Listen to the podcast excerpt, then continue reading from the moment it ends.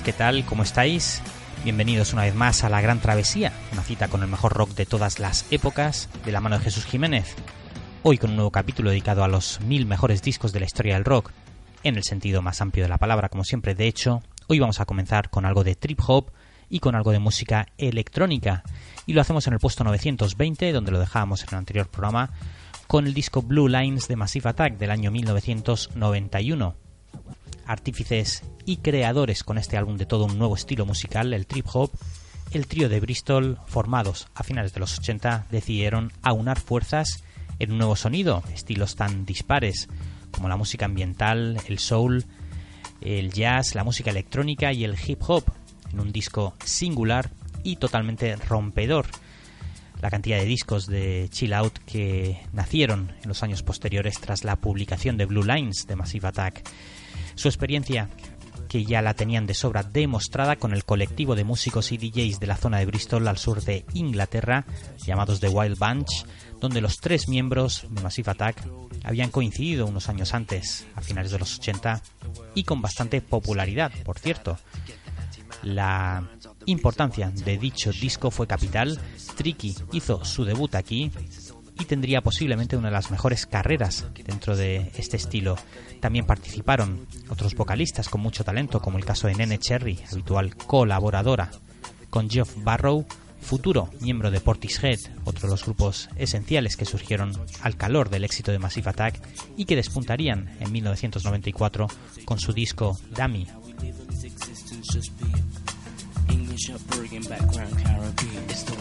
Ability, sharing a soliloquy, pick up the broken thread for flexibility. Mickey, I'm a 3DZ, so no ain't glaze, ain't no sunshine in my life because the way I deal is hazy. Live from day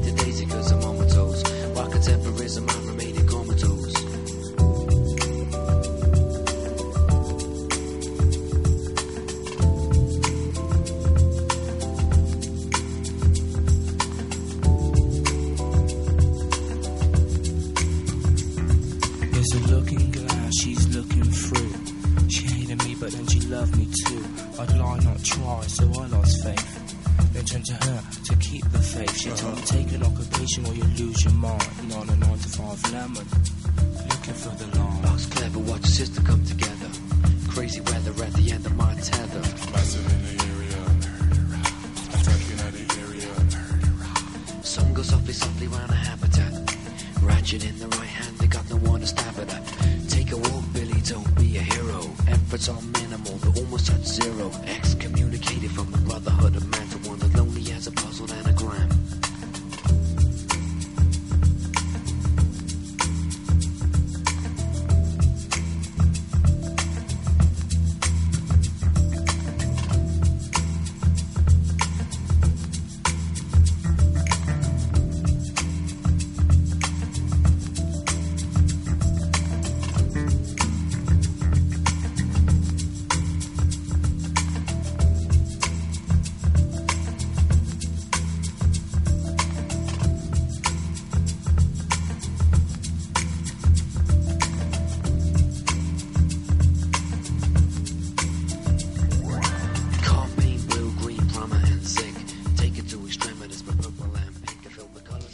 de las muchas maneras en las que este álbum triunfa es a través de su eclecticismo musical y el disco contiene unos cuantos ejemplos de eso. In of the Big Wheel se mueve por terrenos de la world music estilo Joshua Dur. La canción Lately tiene cierto deje funk soul de los años 80 y también el reggae, la electrónica, el hip hop campan a sus anchas durante los 45 minutos que dura el disco y a pesar de coquetear con todos esos estilos diferentes, Blue Lines define el trip hop en virtud de su núcleo.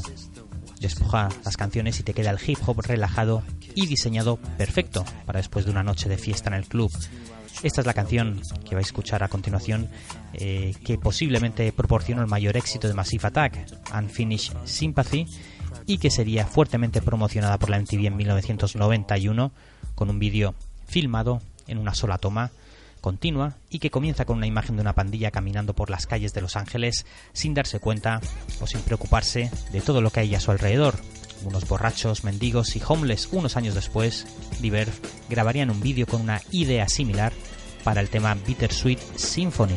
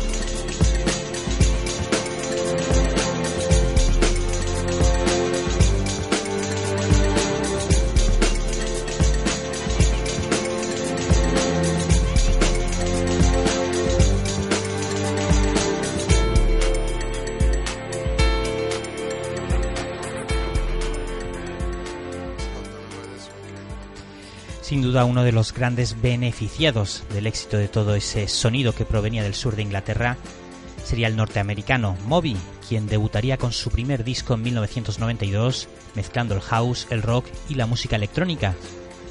1999 sería su año y Play su disco, que está en el puesto 919, tras haberse acercado a los sonidos de guitarras con su trabajo Animal Rights, donde por cierto hacía gala de su estricto veganismo retomaría la senda de la música más techno soul electrónica con su LP Play. Y es que su quinto trabajo ya pues eh, vendería a lo largo de los años la friolera de más de 10 millones de copias, siendo certificado disco de platino en una veintena de países, publicando 8 singles durante la promoción del disco, que por cierto duraría más de dos años. Un disco de récords que sería todo un fenómeno en las pistas y en los clubs de medio mundo.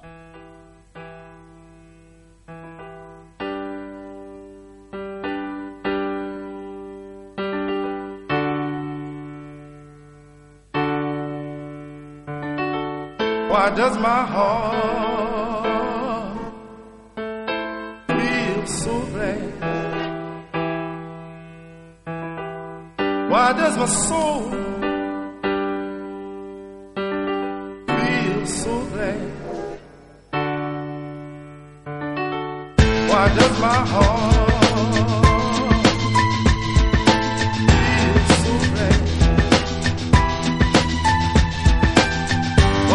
soul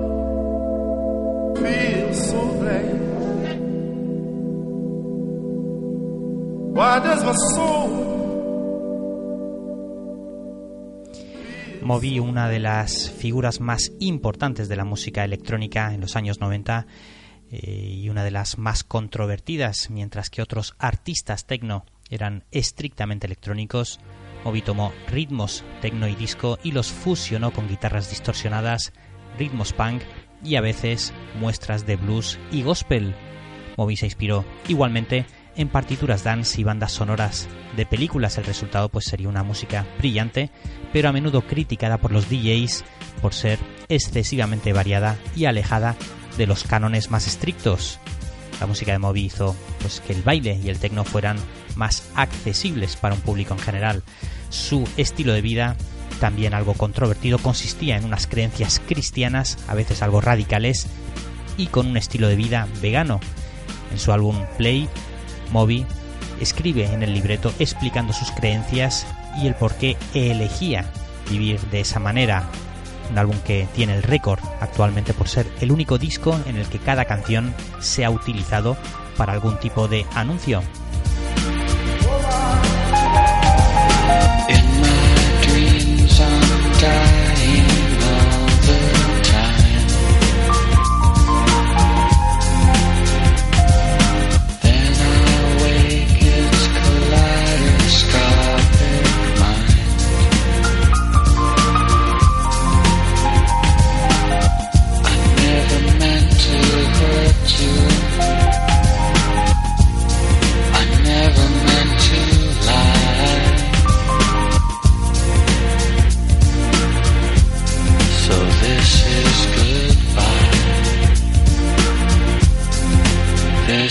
school. good.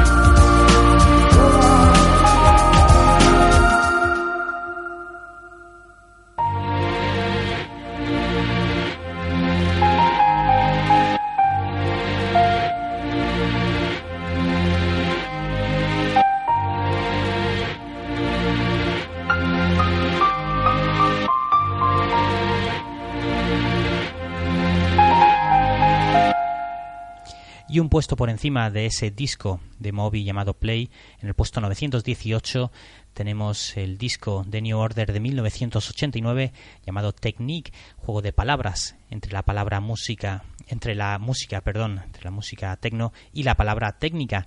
Tras el suicidio de Ian Curtis en 1980, eh, Joy Division se separaría, nacerían New Order con la incorporación de Gillian Gilbert en los teclados, aunque bueno, ellos eran la, seguramente la mejor banda independiente alternativa de toda esa escena. En ese momento los cuatro miembros eran multiinstrumentistas y pronto cubrieron su sonido básico de guitarras con sintetizadores y bajos respaldados por la batería y a veces, en muchos casos, cajas de ritmo. Desempeñaron ellos un papel destacado en la mayoría de los movimientos musicales de los años 80, desde el synth pop de los New Romantics hasta el sonido Manchester, desde el innovador electro dance de Blue Monday hasta el acid house.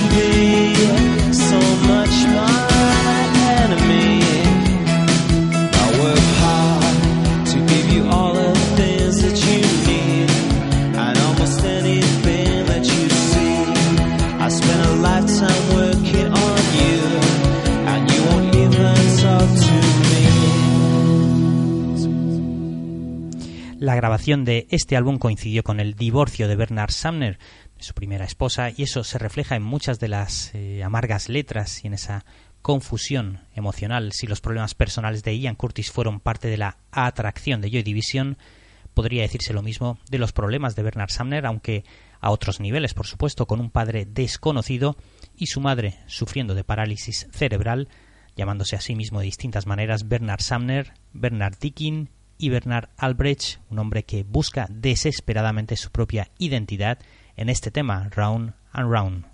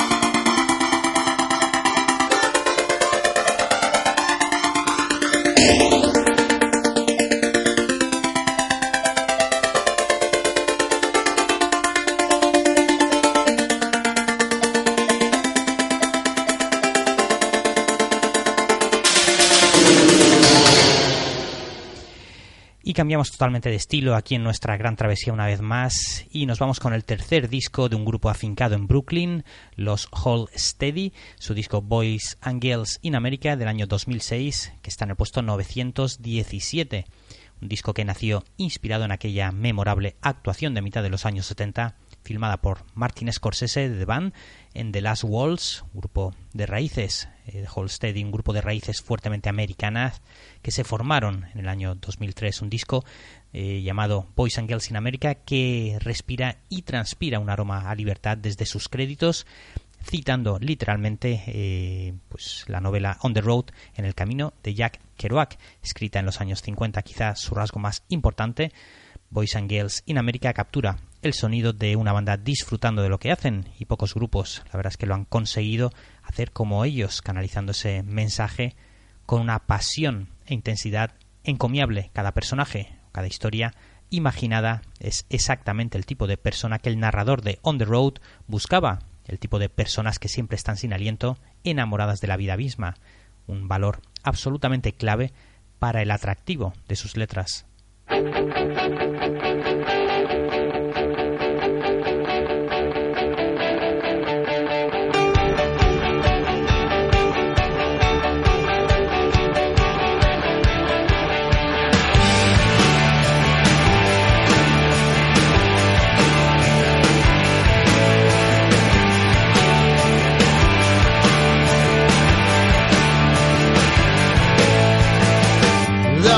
Nights when I think that South Paradise was right. Boys and girls in America, they're such a sad time together. Sucking off each other at the demonstrations, making sure they make us straight. Crushing one another with colossal expectations, depending on discipline, sleeping late.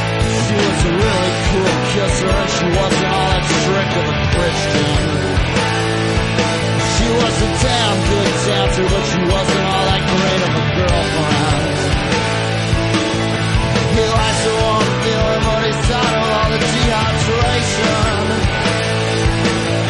Most nights are crystal clear, but tonight it's like he's stuck between stations. On the radio.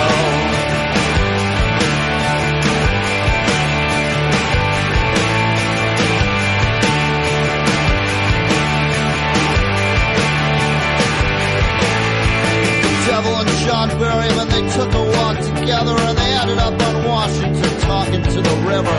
He said, I surrounded myself with doctors and deep thinkers, the big heads and soft bodies made for lousy lovers. There was that night that we thought that John Berryman could fly. But he didn't, so he died. She said, you're pretty good with words, but words won't save your life, and they didn't, so he died. And he was drunk and exhausted, but he was critically acclaimed and respected. The Golden Gophers, but he hated all the drawn-out winters. He likes the warm feeling, but he's tired of all the dehydration. Most nights are kind of fuzzy, but that last night he had total retention. And these Twin City kisses, they sound like clicks and hisses. We all come down and drown in the Mississippi River.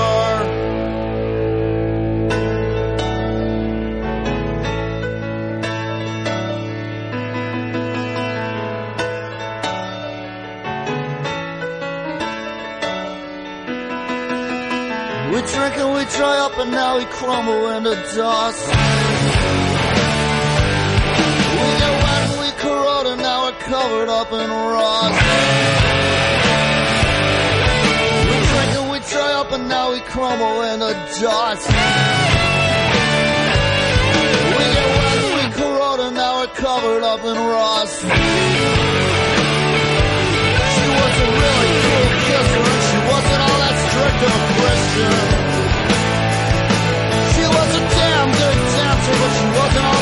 Of a. He likes the warm feeling, but he's tired of all the dehydration. Most nights are crystal clear, but tonight it's like he's stuck between stations. And these City kisses, sound Tom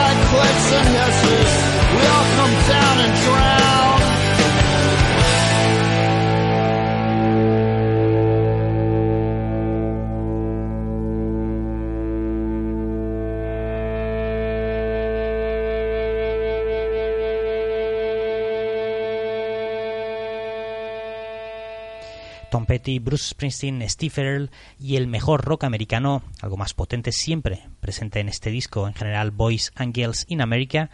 Es un homenaje tan notable a dicho libro como puede ser simplemente también un viaje al espíritu de ser joven. Greg Finn, el miembro del grupo de Hold Steady, narra historias de adolescentes que bailan y beben porque no tienen nada más que hacer y lo hace con una profundidad y un alcance raramente vistos en el rock contemporáneo. El grupo explora los callejones sin salida y los bares de mala muerte, la desesperanza de una juventud algo desorientada, con personajes duros, con carencias afectivas y con vidas algunas poco recomendables que se abrazan a la soledad como medio de supervivencia.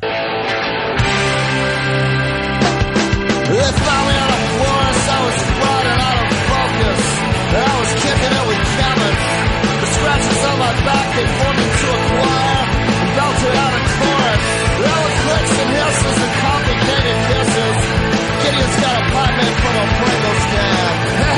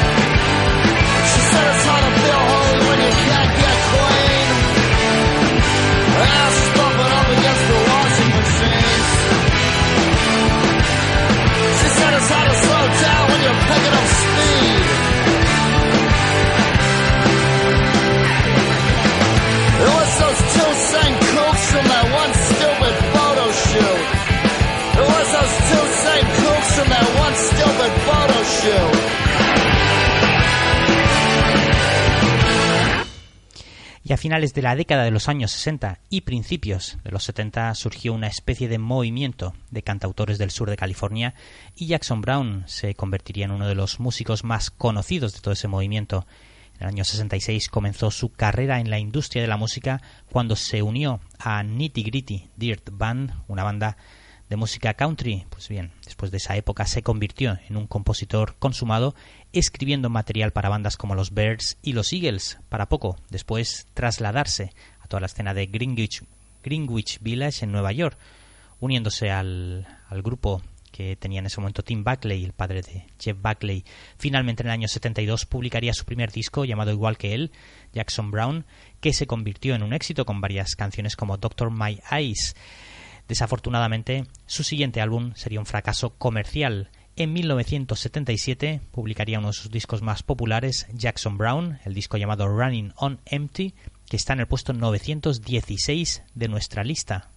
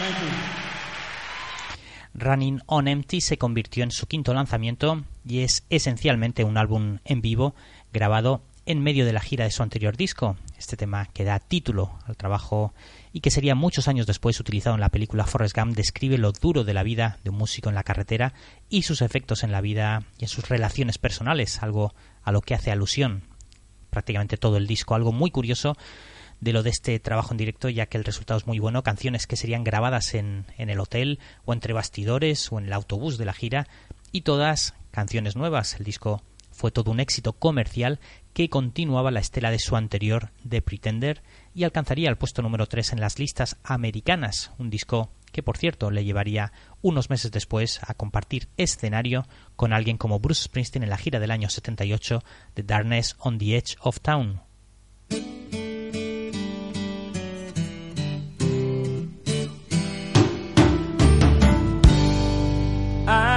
Those one night stands. Must have played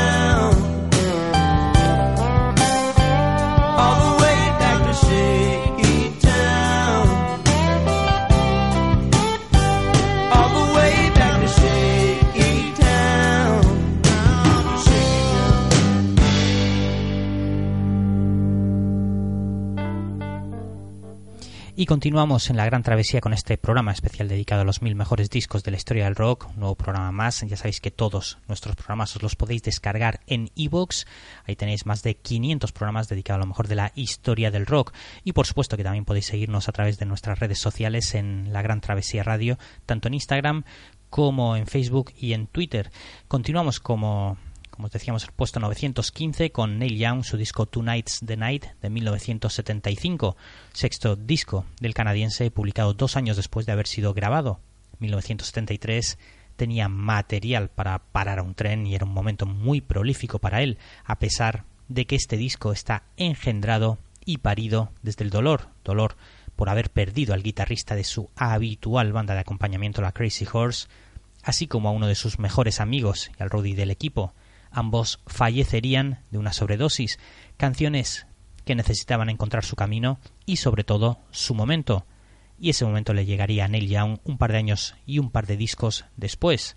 Posiblemente tendría mucho que ver también ciertos problemas que atravesaba el cantante a nivel personal. Y es que la muerte del antiguo integrante de la Crazy Horse le marcó duramente. Él se sentía responsable porque lo había expulsado del grupo poco antes de su muerte y debido a sus problemas con las drogas y el alcohol. Así que cuando recibió la noticia de su muerte entró en una profunda depresión, lo que se conoce como la trilogía de la zanja, la Ditch Trilogy, compuesta por sus discos más oscuros Time Fades Away, On the Beach y Tonight's the Night, entre el año 73 y el año 75.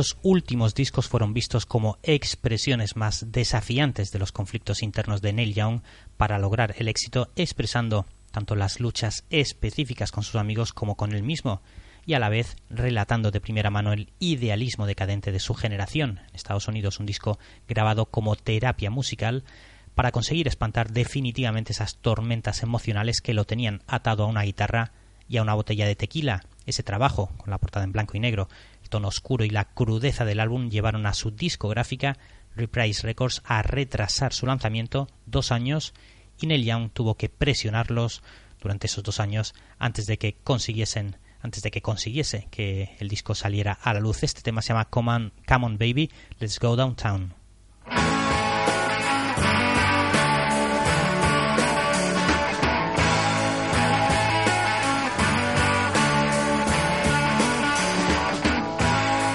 On, baby,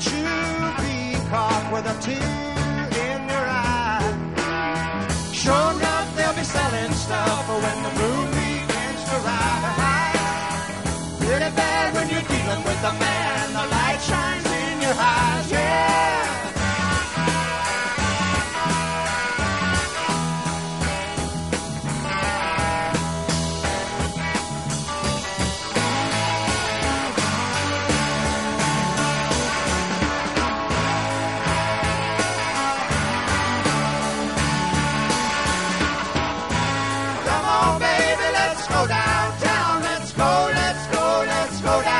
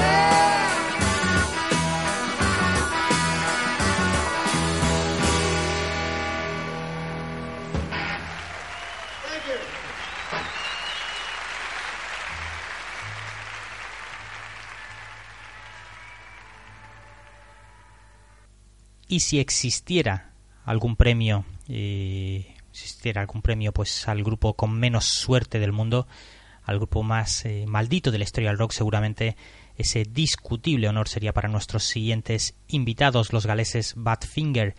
Y es que bueno solemos eh, pensar muy a menudo en los grupos de rock como un estilo de vida de viajes fiestas conciertos de sexo drogas y rock and roll muchas veces sin pararnos a pensar en que eso es aplicable a un pequeño porcentaje de grupos y además en otras épocas. Y bueno, y que todo eso también tiene un reverso bastante tenebroso, muy a menudo, y el ejemplo más claro y evidente es el de nuestro siguiente grupo.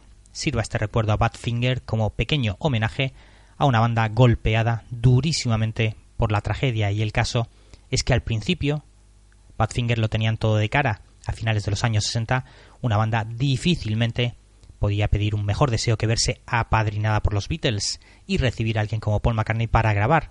Pero Badfinger siempre fueron más que su asociación con los cuatro de Liverpool y lo demostrarían con su disco No Dice sin dados como si la suerte ya estuviera echada. Ese disco No Dice está en el puesto 914 de nuestra lista de los Badfinger, un disco lanzado en 1970 que marcaría el segundo eh, trabajo del grupo bajo su nombre recientemente adoptado, ya que cambiaron el anterior The Ibis antes de lanzar su primer disco.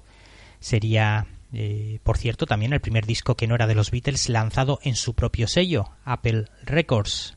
Ellos habían tenido un inesperado recibimiento con su primer tema, Come and Get It, un éxito top ten escrito y producido por Paul McCartney, todo el cual contribuyó a una ola de comentarios que sugirieron que Badfinger eran el aparente heredero musical de los Beatles en un momento en el que estos pues, estaban a punto de hacer oficial su separación. En el año 1970 esas comparaciones que al principio les ayudaron, luego pues la verdad es que les terminarían perjudicando.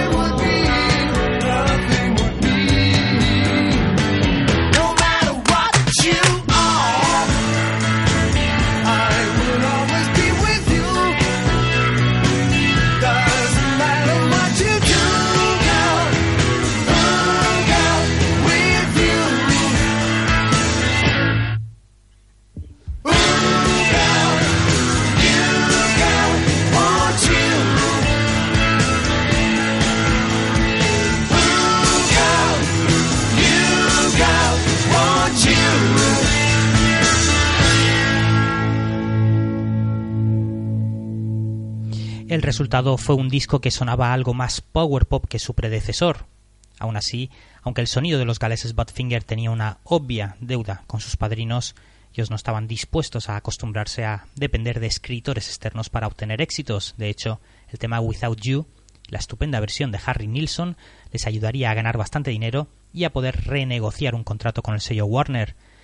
Pero la tragedia llamaría unos años después a la puerta del grupo, en concreto a la de su cantante Pete Ham, que se suicidaría en 1975, sumido en una profunda crisis, pensando que estaban en bancarrota, cuando en realidad era que su manager, Stan Poley, les había estafado y se había alargado con todo el dinero que habían conseguido de ese nuevo contrato que habían renegociado con Warner, del cual pues ellos no vieron ni las migajas. En 1975 sin giras a la vista, con un futuro incierto, en mitad de una grave depresión, con su mujer embarazada de ocho meses, terminaría suicidándose y dejando una breve nota en la que lamentaba su decisión, pedía disculpas a su mujer y maldecía al bastardo de Stan Poley, su manager, por haberles dejado en la ruina.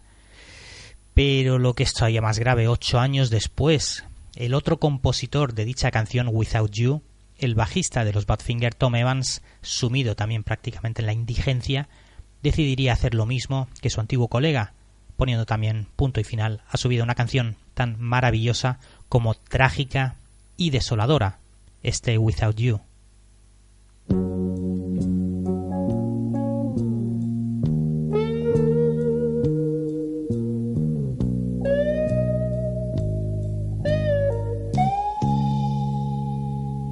Well, I can't forget this evening and your face when you were leaving. But I guess that's just the way the story goes.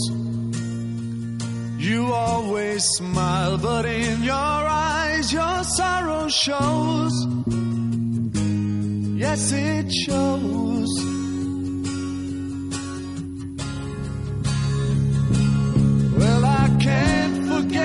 Tomorrow when I think of all my sorrow. I had you there, then I let you go. And now it's only fair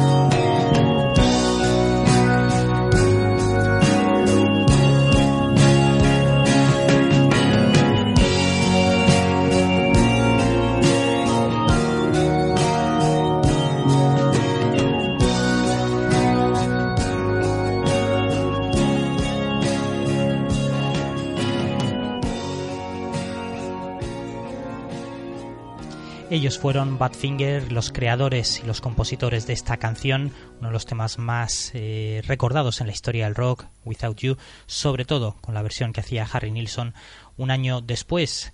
Después de Badfinger vamos con, continuamos con un grupo que en su momento fue muy duramente criticado, Bush, y su disco Sixteen Stone, en el puesto 913 de nuestra lista, la muerte de Kurt Cobain todavía no había cicatrizado las heridas del rock y marcaría el final de la era de la música grunge. Una nueva banda sería etiquetada con el despectivo título de post-grunge, género musical que consiste eh, principalmente en, en bandas que aprovechan la corriente del éxito para subirse al carro del sonido de Seattle. Es cierto que esto bueno, se podría decir eh, del debut de Bush, pero no es menos cierto que este grupo británico en su primer disco nos entregó 12 temas brillantes y potentes. No aportaban nada nuevo, pero bueno, como tantísimos grupos. Y lo que hacían, la verdad es que lo hacían muy bien. Esta es una de sus canciones más emotivas, Glycerine, donde se entrelazan perfectamente el sonido del violonchelo y la distorsión de la guitarra.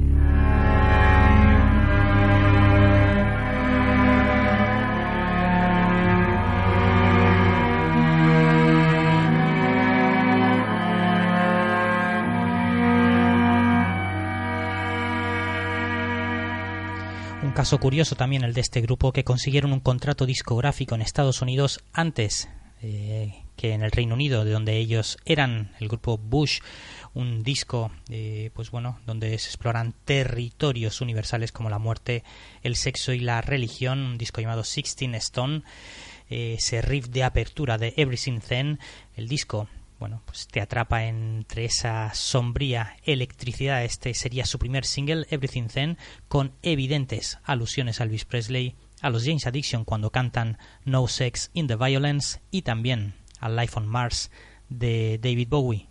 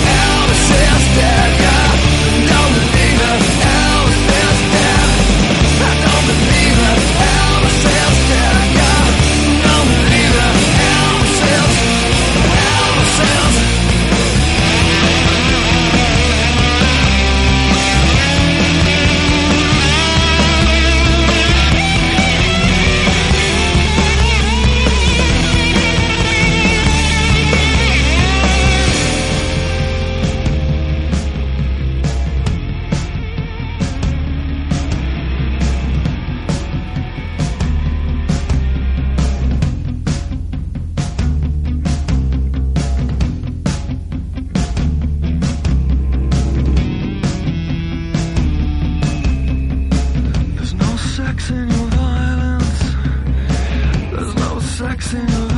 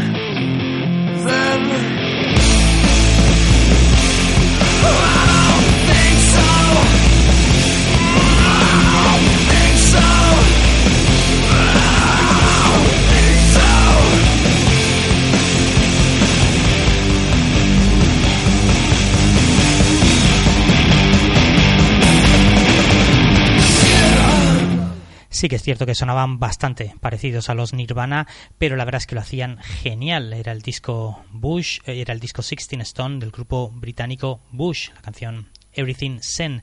Y un puesto por encima en nuestra lista, en el puesto eh, 912, tenemos a un grupo que vienen de Nueva Zelanda, se llaman The Dad Sons. Ellos formaron parte de todo ese nuevo garaje rock que surgió a principios del siglo XXI, eh, también desde allí, desde Nueva Zelanda y desde Australia, con grupos como Jet o Los Vines, los Dad Sons eh, publicarían su segundo disco en el año 2004 llamado Aura Sight, Aura Mind, con el talento y la producción de alguien como John Paul Jones, bajista de los Led Zeppelin. Este tema se llama Messing Around.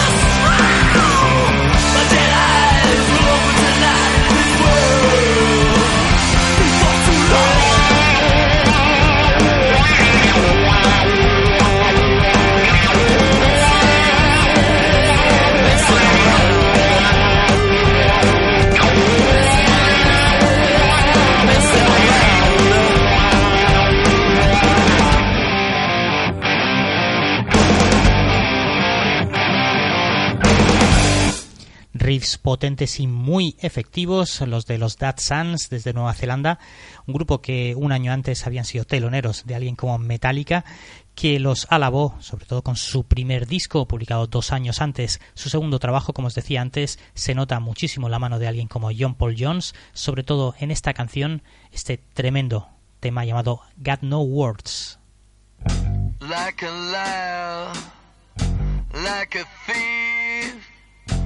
Like a one-ton child that needs release. I'm feeling hazy, forced from the blow.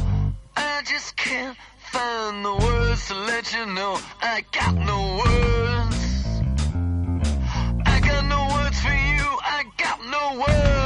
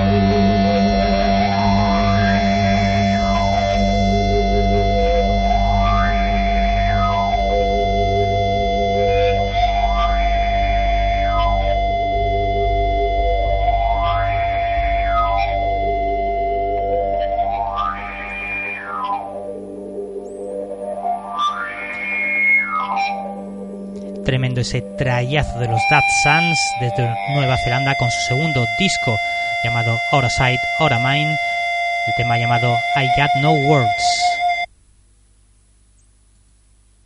Y seguimos en el puesto 911 con el primer disco de los Queens of the Stone Age, publicado en 1998. Parece apropiado que el lanzamiento final de su anterior banda Caius presentara una versión de Into the Void de los Black Sabbath, porque a lo largo de sus siete años de existencia el cuarteto de Palm Desert podría resumirse a la perfección en el eterno legado de los Black Sabbath. El devastador stoner rock del grupo se ganó el respeto de varios admiradores famosos, Nirvana, Soundgarden y también Pearl Jam, pero nunca lo llegaron a vender como un éxito de masas. Esa versión de los Sabbath apareció en un EP dividido posterior a la ruptura de Caius en 1996, cuya otra cara pues presentaba tres canciones de un nuevo proyecto formado por los ex miembros Josh Home y Alfredo Hernández, con la ayuda del Screaming Trees, el bajista Van Conner, con quien Josh Home colaboraría en la gira de su último disco Dust eh, de los Screaming Trees, también con el productor Chris Goss, ya adaptarían el nombre de Queens of the Stone Age.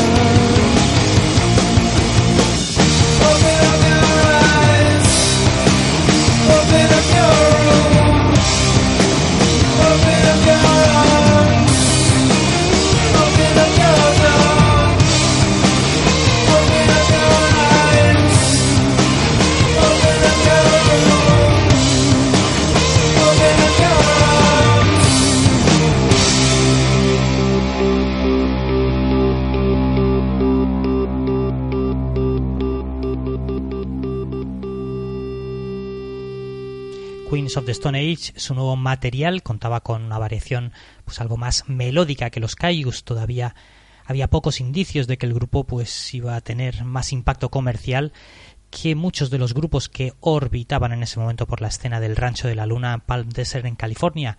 El hecho de que Josh Home se entregara simultáneamente a sus jam sessions en las eh, desert, las sesiones eh, del Palm Desert de forma libre, pues a modo de, de puerta giratoria y sus numerosas colaboraciones también eh, pues bueno, hay que decir que eh, tampoco hacían presagiar el futuro que tendría uno de los grupos más importantes y definitivos de los últimos 20 años, los Queens of the Stone Age.